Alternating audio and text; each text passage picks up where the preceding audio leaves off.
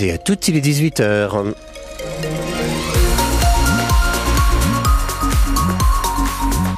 Les infos avec Lénie Flouva. Bonsoir. Bonsoir Eric, bonsoir à toutes et à tous. Un bouchon d'environ 2 km, ça c'est si vous êtes sur la 13 en direction de Caen de Démouville à Mondeville, la météo. Pour la météo du gris, tout le week-end pour ce début de vacances scolaires, température 6 à 9 degrés prévue demain.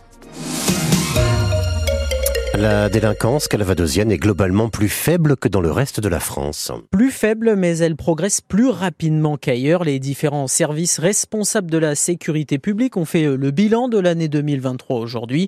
Zone police ou zone gendarmerie, même chiffre, il y a eu 25% de cambriolages en moins que la moyenne nationale, deux tiers de moins concernant les vols avec violence. Stéphane Bredin, le préfet du Calvados. Dans un département comme le nôtre, il faut bien en être conscient bénéficie encore d'une situation plus favorable que la moyenne nationale. Hein. Sur la catégorie des atteintes aux biens, on est à peu près à un tiers de moins que la moyenne nationale. Donc il y a une situation qui reste globalement que dans le Calvados, on est sur un département moins délinquentiel que les départements comparables et la moyenne nationale. Et puis il y a une évolution, notamment depuis la fin de la crise sanitaire, qui sur certains items est assez dynamique. Alors c'est vrai, le plus souvent, on s'inscrit dans les mêmes augmentations qu'au niveau national.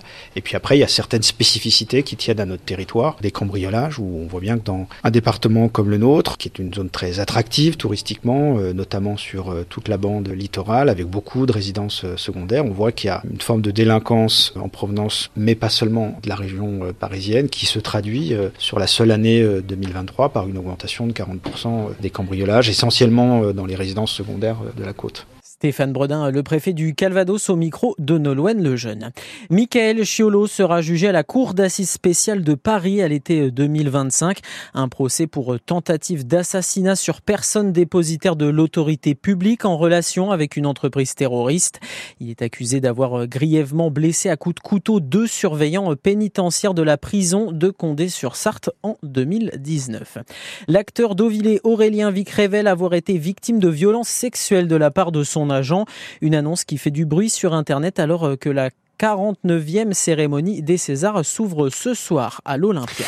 Un salon de l'agriculture sous le feu des projecteurs alors qu'il n'a pas encore commencé officiellement. On parle beaucoup du débat qui doit avoir lieu entre Emmanuel Macron, les syndicats agricoles, les industriels et les distributeurs demain. Un rendez-vous tué dans l'œuf par une erreur de communication de l'Elysée. Les soulèvements de la terre collectif écologiste n'étaient en fait pas conviés.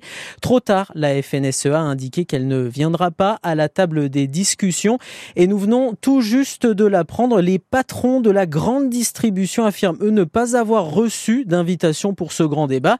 Ils ne s'y rendront donc pas. Un grand moment pour des élèves de seconde d'un lycée d'Evreux sur les plages du débarquement. Ça s'est passé aujourd'hui dans le cadre du projet Vétérans de France Bleu Normandie à l'occasion du 80e anniversaire du débarquement. Les 29 élèves de seconde travaillent sur le vétéran Joseph Oursouri-Garé du commando Kiefer. Les lycéens ont pu visiter différents sites historiques et marquants des commandos. Une visite de terrain très importante pour leur professeur d'histoire, Lucien Grillet. C'est une occasion vraiment intéressante pour les élèves de se sentir plus impliqués dans le projet et surtout de mesurer, par exemple, euh, des élèves, je leur disais, oui, de l'autre côté, c'est l'Angleterre, et ils réalisaient pas. Nous, ce qu'on va faire tranquillement avec le car, euh, en se promenant, en prenant notre temps euh, dans la journée, le commando Kiefer l'a fait le 6 juin 1944, par exemple. Donc on est vraiment sur les traces de Joseph Ourserugaray. Là, le, personnage va de plus en plus devenir vraisemblable aux yeux des élèves. Un projet sur l'année comme ça peut pas prendre la place du programme scolaire, par exemple. Donc on ne peut le faire que par petites touches. Et ça, c'est un moment fort. Donc euh, oui, on construit, les élèves construisent, et les élèves s'impliquent parce qu'ils sentent bien aussi, c'est important que vous soyez là aussi par exemple, parce que c'est France Bleu qui est à l'origine du projet, vous nous accompagnez, parce qu'on n'est pas en dehors de la société on est au cœur de la société. La société nous demande de faire des choses parfois. Bah là, on fait. Donc merci d'être là. Merci de nous avoir donné cette opportunité. Et ce sont au total 15 classes de la région Normandie qui travaillent sur des portraits de vétérans oublié. 67 pilotes s'affrontent dès ce soir pour la 53e édition du rallye de la Côte Fleurie. Départ de la première spéciale à Saint-Gatien-des-Bois dans une demi-heure, un tracé de 6 km avant l'épreuve des laits de mer à Deauville. Toujours du sport et un derby demain pour les fans normands de hand. Un match Cherbourg-Camp pour la 19e journée de Pro League. Les Vikings sont pour l'instant derniers du classement. Les Cherbourgeois sont sixième.